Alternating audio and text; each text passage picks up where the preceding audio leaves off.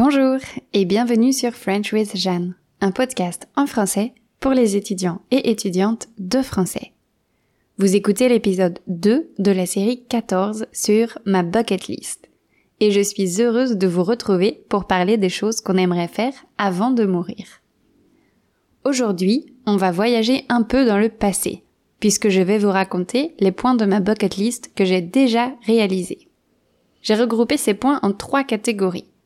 Je vais commencer par la catégorie océan, puis celle des expériences, et pour terminer, la catégorie style de vie. Si vous ne comprenez pas tout quand je parle, je vous conseille d'accéder au texte des épisodes. Ça coûte seulement 5 euros par mois et ça va vous permettre d'améliorer votre compréhension orale et votre vocabulaire de manière régulière. Allez, on y va.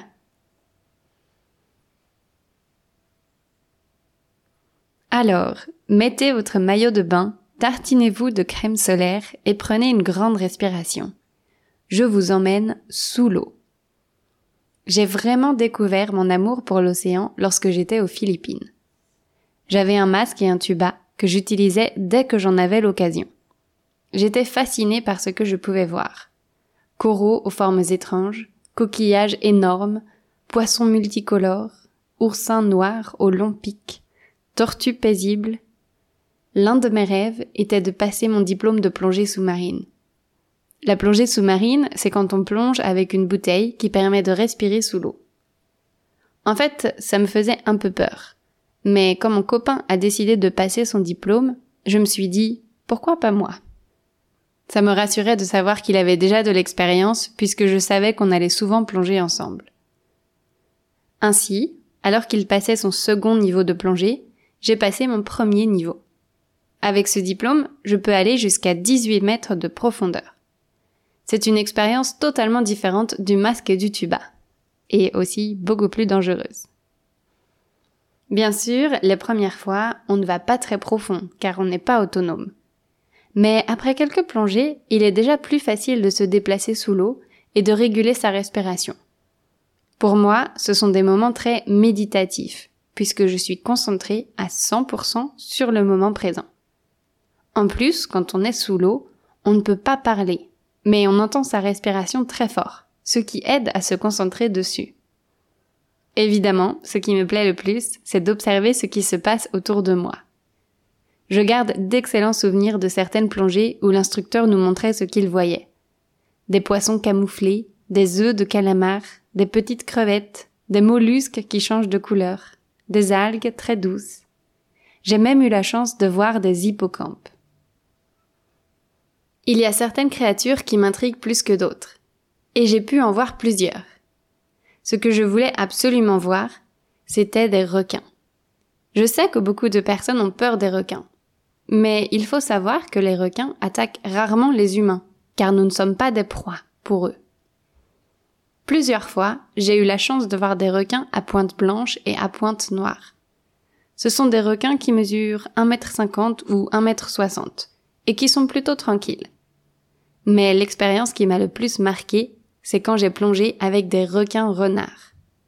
Ce n'est pas une espèce de requin très connue, sans doute parce qu'elle n'est présente que dans certains endroits. Et, par chance, l'un de ces endroits est une île minuscule des Philippines, qui s'appelle Malapascua. Les requins renards sont facilement reconnaissables car ils ont une très longue queue. Leur queue fait presque la même taille que leur corps. Et ils l'utilisent pour chasser, en assommant les poissons. Les requins renards chassent la nuit, et au lever du jour, ils reviennent vers la surface. À Malapascua, il y a ce que les locaux appellent une station de nettoyage. C'est là que les requins vont après avoir chassé, et de petits poissons nettoient leur peau. C'est là que j'ai plongé. J'ai été très impressionnée par leur présence. Ils glissent, se déplacent discrètement mais rapidement. Plusieurs fois, j'ai été surprise d'en voir apparaître un à proximité. Évidemment, j'ai eu un peu peur, mais je savais que je ne risquais rien. Alors, j'ai réussi à me détendre et à profiter du moment.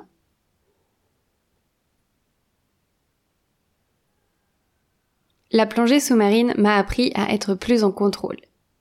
Il m'est arrivé plusieurs fois d'avoir des problèmes sous l'eau, de voir mon groupe s'éloigner, car j'étais plus lente qu'eux, de me retrouver seule pendant quelques secondes, ce qui est très long quand on est sous l'eau, et même de perdre ma ceinture avec mes poids, ce qui me faisait remonter vers la surface. Et ce qui peut être fatal, car quand on est à une certaine profondeur, on doit absolument remonter lentement, sinon on meurt. Dans ces moments-là, il est facile de paniquer, mais je suis plutôt fière de moi, car j'ai toujours réussi à me raisonner en me disant Concentre-toi sur ta respiration. Continue à respirer lentement. Les autres vont s'apercevoir que tu n'es plus là et ils seront de retour d'une minute à l'autre. Bref, je vais revenir à une expérience plus plaisante. Celle de la première et unique fois où j'ai vu une pieuvre. Je suis intriguée par ces animaux très intelligents. Et je voulais en voir. Mais évidemment, c'est presque impossible à prévoir. Et finalement, mon rêve s'est réalisé alors que je ne m'y attendais du tout. C'était il y a quelques mois seulement, ici, à Phuket. Je faisais du masque et du tuba à mon spot habituel quand soudain j'ai remarqué une forme bouger. J'ai regardé de plus près et j'ai reconnu une petite pieuvre, couleur sable, qui essayait de ne pas se faire repérer. Malheureusement pour elle, c'était trop tard. J'étais émerveillée et je suis restée à l'observer jusqu'à ce que la nuit tombe. Depuis, je suis retournée plusieurs fois à nager à cet endroit, mais je ne l'ai jamais retrouvée. Dans les épisodes suivants, je vous dirai les autres créatures que je rêve de voir dans l'océan.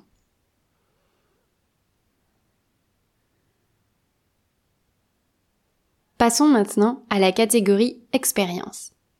Là aussi, j'ai noté trois choses que j'ai déjà réalisées. La première, et peut-être la plus importante, était de voyager seul. Je me souviens parfaitement de mon premier voyage seul. J'avais 20 ans, j'étudiais en Pologne et j'ai voyagé à Berlin. C'était juste quelques jours. Je préférais commencer petit.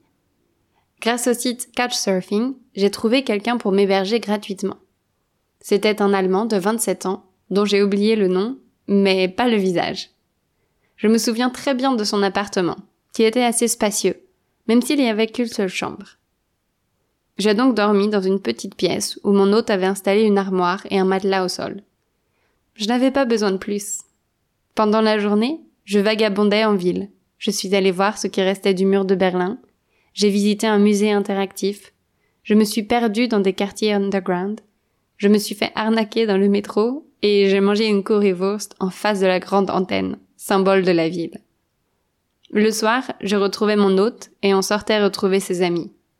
C'était mon premier voyage seul et il m'a donné envie de recommencer.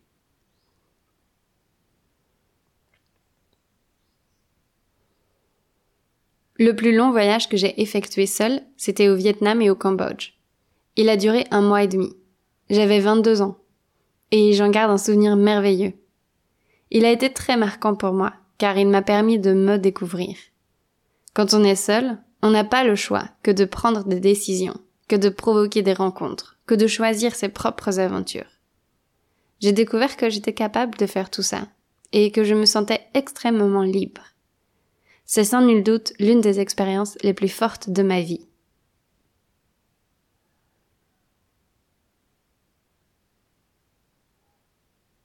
La deuxième expérience qui était sur ma bucket list, c'était de faire un road trip. Je ne savais pas précisément comment, ni où, ni avec qui, mais je savais que je voulais en faire un. Mon premier road trip s'est finalement fait en scooter, dans les montagnes du nord du Vietnam, avec ma sœur. Je n'aurais jamais pu prévoir ça. Ma sœur est venue passer un mois avec moi au Vietnam en 2019.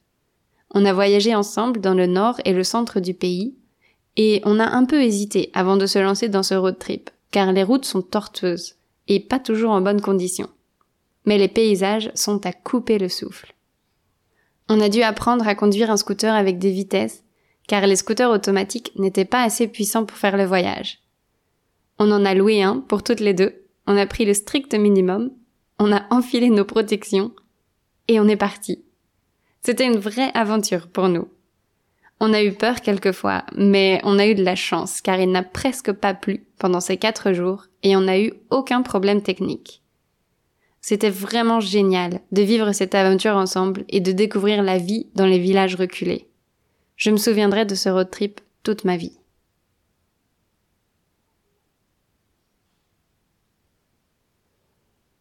La troisième expérience que j'ai eu la chance de faire, c'est un vol en parapente.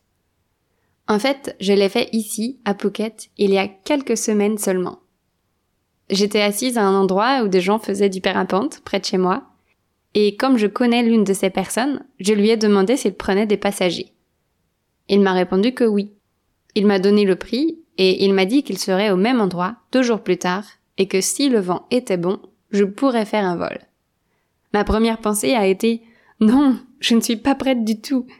Et puis j'ai réalisé que parfois, il faut simplement accueillir les occasions qui se présentent à nous comme des cadeaux.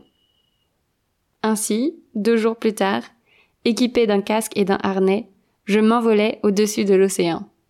J'ai tout de suite adoré. Je n'ai pas eu peur car le décollage a été rapide et facile, et les sensations étaient très douces. On se déplaçait doucement, les virages ne faisaient pas peur.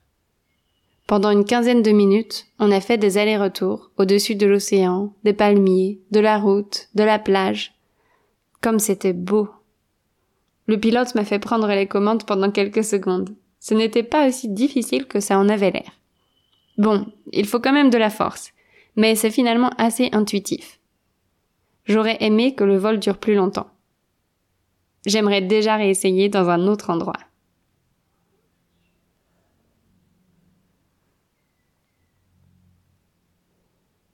Finalement, j'arrive à la troisième catégorie de points que j'ai déjà réalisés, celle des styles de vie. Un peu plus tôt, je vous ai raconté mon premier voyage seul à Berlin. Pendant notre premier dîner, l'homme qui m'hébergeait me racontait ses expériences passées et les pays dans lesquels il avait habité. Et je me souviens très précisément avoir pensé Wow, avoir habité dans trois pays différents à seulement 27 ans, quelle vie incroyable J'aimerais le faire aussi. Eh bien, depuis ce moment, cette pensée est restée avec moi. Et lorsque j'ai fêté mes 27 ans, j'avais déjà habité dans quatre pays différents. La France, bien sûr, puis la Pologne, le Vietnam et les Philippines. Aujourd'hui, je peux ajouter la Thaïlande à cette liste qui me remplit de joie. Je me sens tellement riche de ces différentes expériences. J'en ai parlé plus en détail dans l'un des tout premiers épisodes du podcast si jamais vous ne l'avez pas écouté. Certains ou certaines pourraient d'ailleurs considérer que j'ai vécu dans beaucoup d'autres pays, car j'ai eu la chance de voyager tout en travaillant en ligne pendant un an. J'ai alors passé quelques mois en Malaisie, en Indonésie et au Laos. Cela dit, pour moi, ce n'est pas une période assez longue pour considérer que j'y ai habité. Finalement, cette notion d'habiter ou de ne pas habiter quelque part est très subjective. Pour moi, c'est important de passer plusieurs mois dans un même endroit pour vraiment avoir la sensation de m'imprégner de la culture locale. Pour d'autres, passer quelques jours dans un pays suffit pour avoir ce même sentiment de familiarité avec la culture locale. Pour d'autres encore, il faut des années avant de sentir une vraie connexion. Donc, la seule chose qui compte, c'est ce qui est important pour nous, et pour nous seulement. Moi, j'ai la sensation d'avoir réalisé l'un de mes rêves de ma bucket list en vivant 10 mois en Pologne, 4 mois au Vietnam et 2 ans aux Philippines. Et cette pensée me rend heureuse. Le fait de pouvoir travailler et voyager en même temps représentait un autre point de ma bucket list.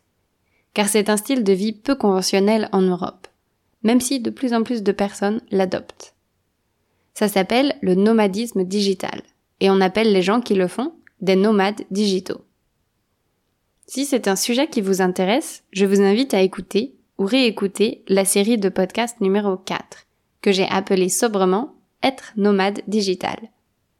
J'ai créé 5 épisodes à ce sujet, au moment même où j'étais nomade digital.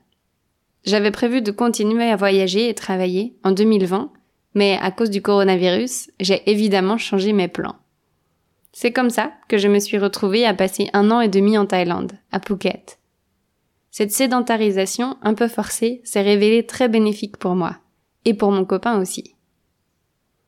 Maintenant, je pense à retourner en France pour retrouver ma famille et mes amis. Mais je ne sais pas très bien quel style de vie j'ai envie d'avoir. Rentrer quelques mois chez mes parents, puis revenir en Thaïlande? Explorer l'Europe en reprenant mon style de vie de nomade digital? La réponse est loin d'être évidente. En tout cas, M'installer à Phuket m'a permis de réaliser un autre point de ma bucket list, celui d'habiter près de la mer. En ce moment, j'habite littéralement à deux minutes en scooter de la mer. Pour moi, c'est une chance immense, puisque j'adore l'océan. Quand il fait beau et chaud, j'en profite pour aller faire du masque et tuba et dire bonjour aux poissons. Quand les vagues sont trop fortes pour aller me baigner, je vais voir les surfeurs. Quand il y a du vent, je vais faire une petite méditation face à la mer. Le week-end, j'aime acheter un café à emporter et le boire en fixant l'horizon. Le soir, après le travail, je vais marcher sur la plage, les pieds dans l'eau. Quand je m'ennuie, je vais à la plage. Bref, vous l'avez compris, peu importe ce qui se passe dans ma journée, la plage est toujours la bonne réponse. C'est donc un bonheur d'habiter ici.